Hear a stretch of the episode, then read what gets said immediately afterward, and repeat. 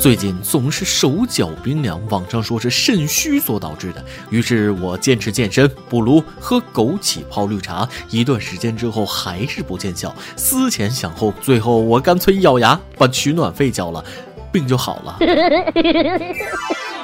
各位听众，大家好，欢迎收听由网易新闻首播的每日轻松一刻。通过网易云音乐、QQ 音乐也可以同步收听啊。不仅如此，您还可以通过搜索微信公众号“轻松一刻”原版了解更多奇闻趣事哦。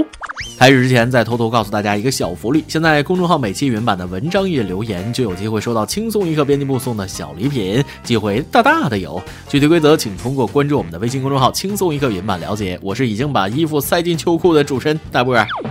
最近北方这个天儿啊，冷得让人生活不能自理。那些在夏天说喜欢冬天的朋友，是不是又悄悄开始喜欢夏天了？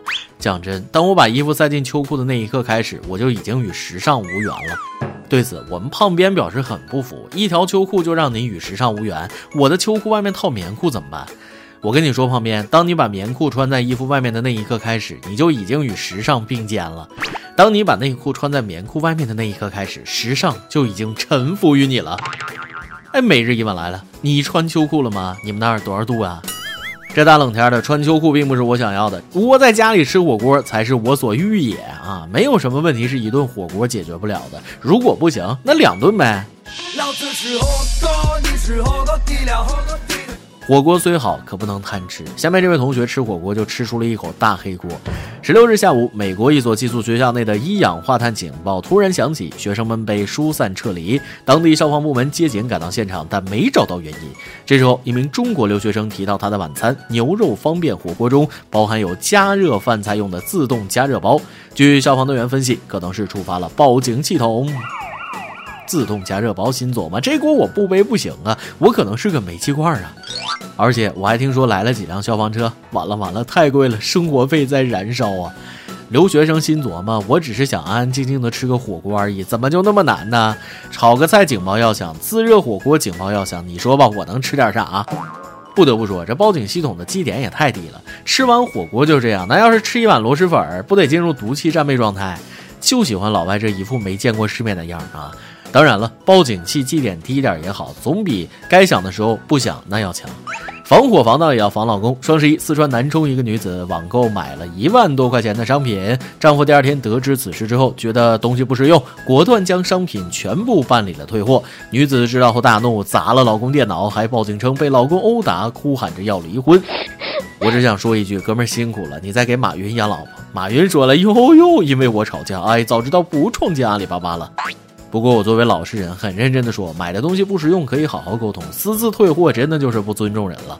抢的那么辛苦，你一声不吭就给退了，货比三家，晓得多辛苦吗？又是定闹钟，又是凑单，那容易吗？当然了，网购要理智，也要根据自己的财力适当购物。这句话我经常跟女朋友说。我问女朋友了，你为什么那么爱买口红呢？一个没用完又要买新的。女朋友冷笑一声说：“小时候上美术课，别的同学都有十八色水彩笔、三十二色水彩笔，而你却只有一支铅笔，你啥感觉？”呃，这个我觉得很有道理。所以同理可证啊，别人有十个女朋友，而我就一个女朋友，我是不是应该再去找另外九个呢？为了求证，我真的这么做了，结果我失去了我唯一的女朋友。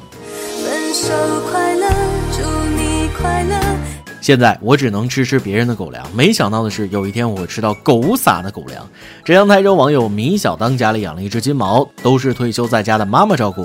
老人家心疼狗子，除了狗粮，还会给它其他吃的。可是啊，这几个月下来，金毛是越来越瘦，大家百思不得其解。后来经过观察，终于发现了金毛的秘密：他把自己的狗粮都给小区里的流浪猫吃了。这狗粮撒的。小小年纪不学好，这么快就学会童养媳了啊！自己都是吃软饭的，还学人家玩包养。哎，现在的狗也都不是什么正儿八经的单身狗了。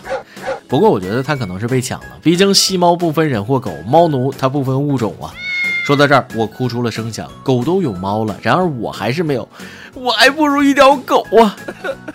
这件事告诉我们，有猫看养只需养，莫待无猫空悲切。还告诉我们，不管是做人还是做狗，都要善良，这样才会有猫可惜。然而有些人却没有狗的这份良心。成都的曹女士一段时间以来总觉得水杯中的水有苦味，为此她还更换了数个水杯。但渐渐的，她发现自己体毛便秘，嗓音也变粗了。例假有四个月没来，突然有一天，同事发微信告诉她，另一个同事周某在她的水杯和食物里面用针管加了东西，而且大概有半年时间了。报警调查后得知，这大半年周某向曹女士食用的水和食物中注射雄性激素甲睾酮。经鉴定，曹女士构成二级轻伤，周某被批捕。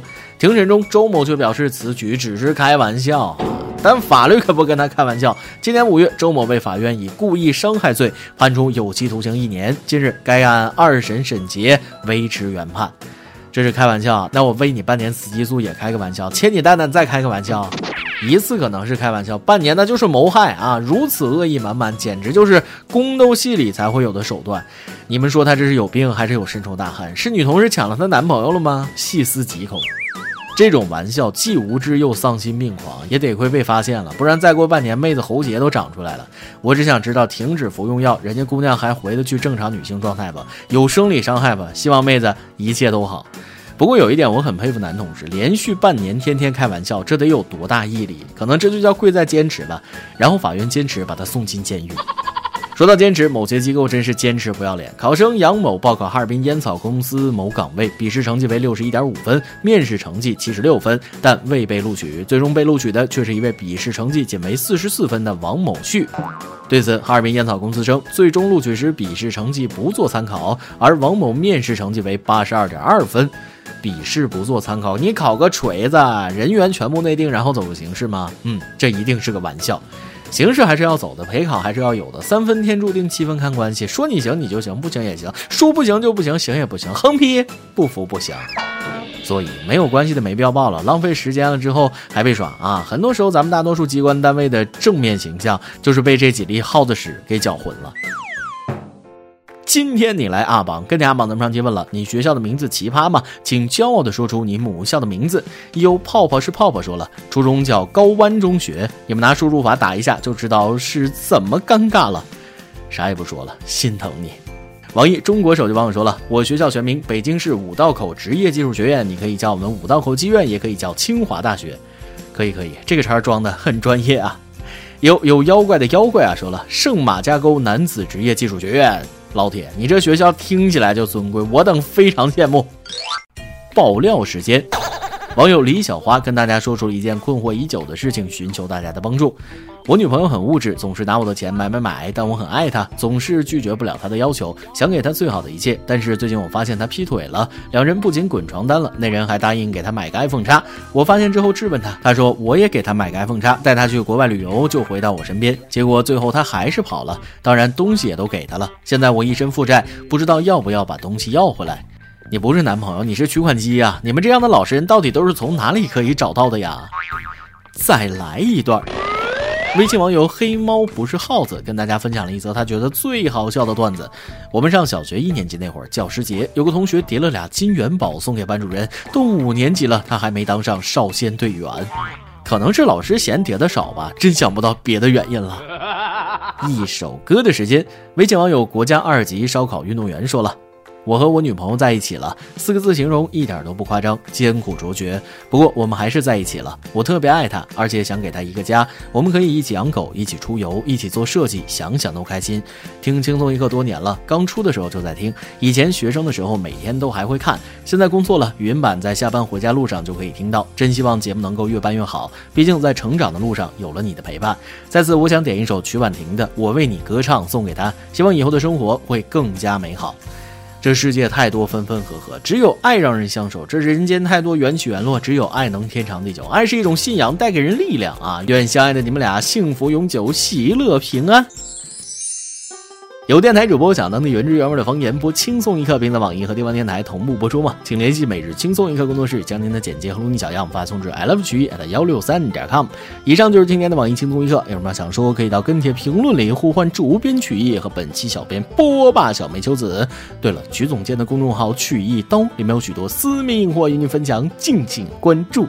哎，我是大波儿，咱们下期再会，拜拜。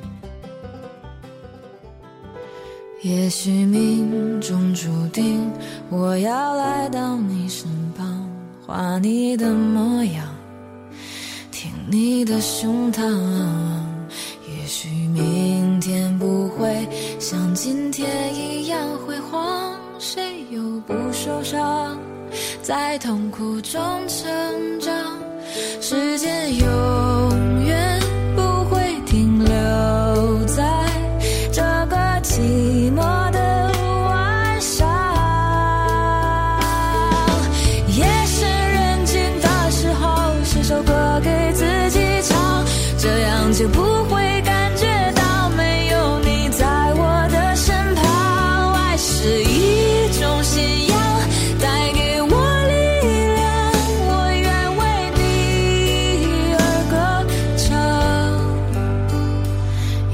也许思念不过只是对昨天的向往。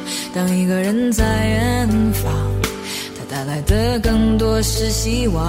也许我并不会将伤心写在脸上，因为我的梦，梦里有你